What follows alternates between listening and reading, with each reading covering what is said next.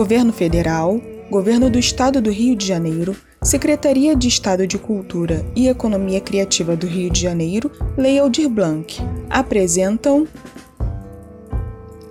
Rádio Cochicho.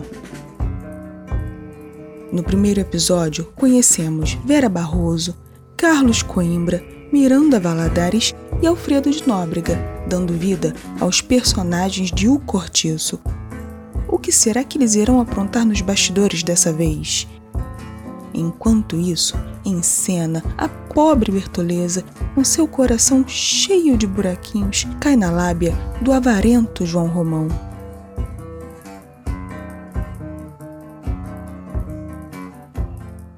Rádio Cochicho, O Cortiço, capítulo 2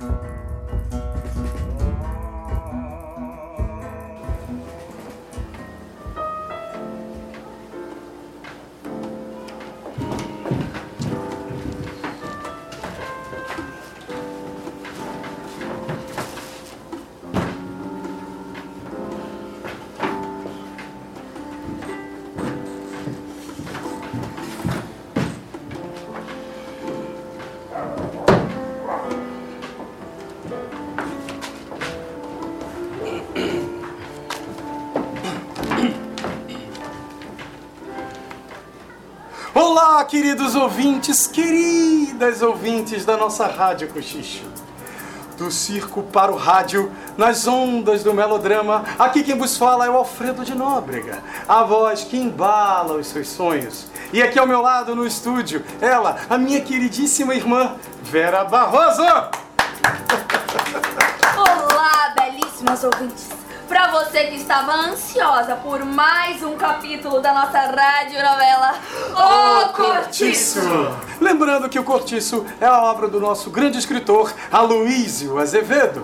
Palmas pro Aloysio! Palmas, muitas, muitas palmas. E hoje recebemos novamente aqui dois convidados muito especiais, os radialistas. Miranda Valadares. E Carlos Coimbra. Bravo. É uma honra estar novamente com vocês e aprendendo com vozes tão incríveis a generosidade de Alfredo e todos os muitos anos de experiência de Vera.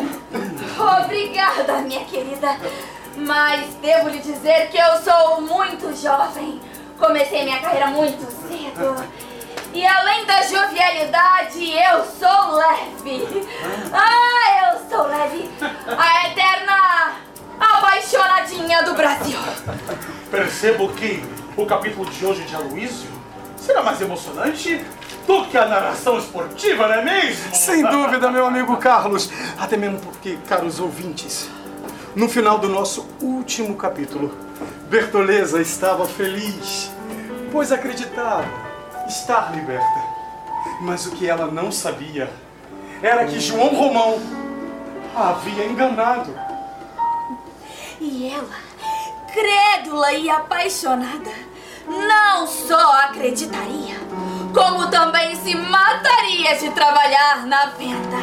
que rapidamente foi deixando de ser o seu único patrimônio. O avarento, tudo que ganhava, guardava. Mal se vestia e nada fazia a não ser trabalhar e poupar. João, o que está fazendo com este prato de comida? Estou a comer, ora boш. Mas esse prato é daquele homem que se vai. Eu sei. Por isso, estou a comer. Mas tem mais comida lá dentro, João. Deixe de bobeira, ora. E como aqui, economizo para vender mais. Aliás, aquele homem deixou ainda muita carne neste osso. E assim, economizando em tudo, ele foi comprando terrenos a torto e direito. E construindo quartos e mais quartos a, ju- a custo de muito suor, por vezes de forma bastante errada. Ah, seu João! Ah, seu João! O que, que o senhor tá fazendo com esse debaixo do braço? É, Eu, eu, eu estou. Estou a fazer exercício, ora, pois ó. Olha lá, Bertoleza, olha lá, todo dia ele passa aqui com esse mesmo tijolo debaixo do braço. Olha que eu nunca vi ninguém levar tijolo pra passear. João, os vizinhos já estão comentando. Pare de roubar tijolo da obra dos vizinhos. Ora, pois que nada. Para de conversar e volte a trabalhar. Temos muito a fazer hoje. Naquela época, o bairro de Botafogo ainda se fazia região de grandes vazios e sem o menor valor. Mas a cidade crescia e se enchia de gente. E carente de espaço, se movia em todas as direções. Até mesmo para Botafogo. E João Romão, apercebendo-se disso, aliado à necessidade daquela gente e seu imenso desejo por enriquecimento, encontrou em muito pouco tempo as condições necessárias, até mesmo para adquirir a pedreira que ficava nos fundos do cortiço. Cada tostão, até o mais insignificante vintém, revestia-se em enorme importância para ele. Nenhum obstáculo era grande o bastante para sua ambição. E se alguém atravessasse no seu caminho, o seu coração enchia-se de ódio e transbordava em ressentimento. Estás a perder seu tempo, Mira.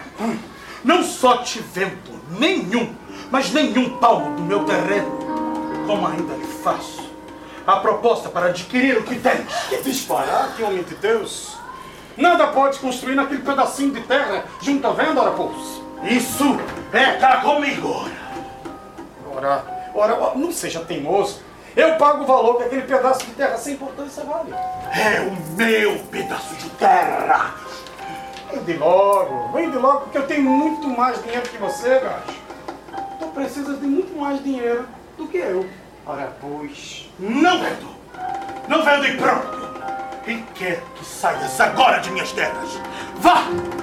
Como não houve acordo entre os vizinhos, cresceu o ódio e o ressentimento entre os dois portugueses, alimentado em igual medida por uma crescente inveja. Miranda era comerciante, rico e respeitado, de bela família e hábitos refinados. Recém-chegados a Botafogo e ao casarão próximo ao cortiço. João Romão invejava-o verdadeiramente. Maldito corno! Invejava-lhe a esposa, Dona Estela, pois era bela, loira, corpulenta, alta. Mesmo sabendo que a mulher o traía até com alguns de seus empregados, Miranda vivia com Dona Estela um casamento de aparências. Olá, Dona Estela. Seu João Romão veio ver o Miranda. Ele não está. Ora, pois então a senhora estás sozinha? O que será que João Romão pretende na casa de Dona Estela? Isso vamos saber depois do anúncio do nosso patrocinador. Será que ele vem? Oh, não! Eu perdi a hora outra vez! Não deixe a garota na mão. Use o nosso relógio TikTok e não perca a hora para arrastar o pé dançando pelos bailes. Ai, ele é um broto e usa TikTok. Oh, não! Eu não vou perder a hora outra vez! Isso! Pra você aparecer Na hora! Internacional Que chique! Fantástico sem ser plim, plim. Compre seu relógio TikTok Que seja chique e apareça! Lembre-se, relógios TikTok. Voltaremos agora à nossa radionovela O Cortiço!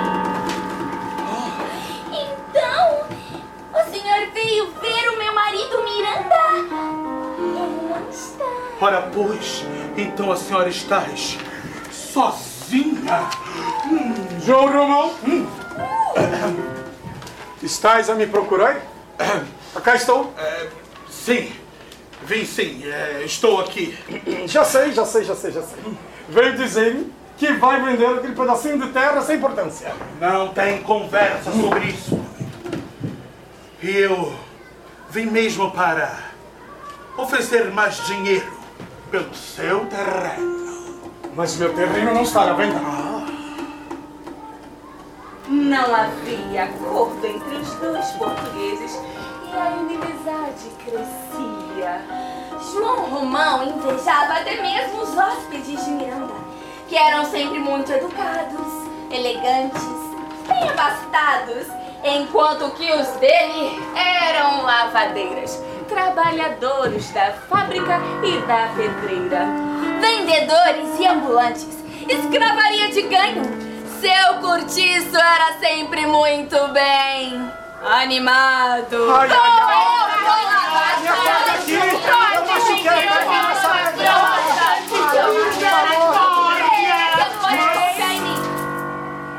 Esse era o povo que João Romão explorava de todas as formas possíveis. Vendendo comida, cobrando pelo teto debaixo do qual moravam e se espremiam, ou lhes emprestando dinheiro. Uma verdadeira multidão de desvalidos e ignorantes. E João Romão não os odiava. No início, nem tinha muita preocupação com um ou com o outro. O que lhe interessava mesmo eram os lucros, o dinheiro que obtinha das muitas transações que realizava no cortiço. Em certa medida, ele até apreciava aquele formigueiro humano. Cada personagem com sua história de ir e vir incessammente. E depois de certo tempo, querendo ou não, quase sem o perceber, incorporava cada um deles ao seu cotidiano. Talvez as grandes almas do cortiço eram as mães, as filhas ou até as avós, possuidoras de histórias tristes, sofridas, mas inexplicavelmente misteriosas. Tal qual Leandra, conhecida como Machona, mãe de Ana das Dores. Vem aqui agora! Fala, mãe! Hoje mesmo eu vou lá tirar satisfação com aquele velho acha que pode sair por aí falando o que quer de mim. Calma, mãe! De quem a senhora está falando? Calma, nada! Eu estou falando do seu albino! E é, eu vou atrás dele e vou dar uma machadada! O que será que vai acontecer no cortiço? Será que Leandra vai dar mesmo uma machadada na cabeça de seu albino? Essas e outras respostas você só terá no próximo capítulo de O Cortiço! Cortou? Muito obrigado. Você estava maravilhosa. Ai, um dia Você é eu- muito talentosa. Vera Barroso. A dama mais bela do circo teatro. E agora, a voz mais bela das rádios novelas. Eu vim aqui somente para estar ao seu lado. Carlos, você faria um excelente vilão nos dramas do circo. Mas sabe, você vai ser muito útil aqui na rádio. Até mesmo porque você fica muito mais interessante quando mente. Quando minto, Exato. Até porque eu sei que você só veio aqui para poder aumentar a audiência daquele seu programa esportivo que está às moscas. Mas não tem problema. Eu posso lhe ajudar. e como?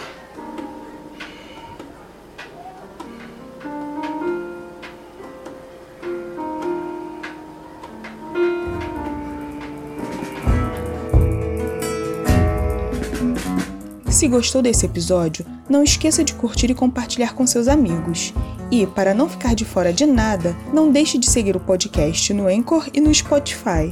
Não se esqueça também das nossas redes sociais. Vou deixar os links na descrição para vocês, mas caso queira procurar agora mesmo, enquanto escuta, é arroba Grupo Cochicho, tanto no Instagram quanto no Facebook.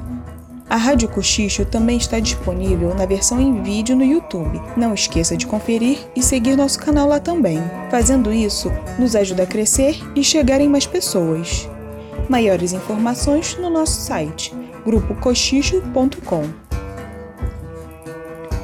Essa produção é do Grupo Cultural Cochicho na Coxia, que faz parte do projeto de pesquisa Sentidos do Melodrama, da Universidade Federal do Estado do Rio de Janeiro, apoiado pela FAPERJ e pela CAPES, financiado pelo CNPq e coordenado pelo professor doutor e diretor teatral Paulo Merizio.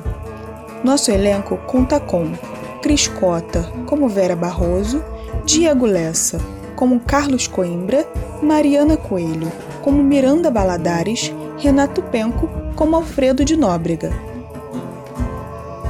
A supervisão geral é de Paulo Merizio, direção de produção Thaisa Vasconcelos, direção de arte Renato Penco, dramaturgia Cris Cota, trilha sonora Ivan Machado e direção Adriano Canindé. Apoio Centro Cultural Oscar Romero.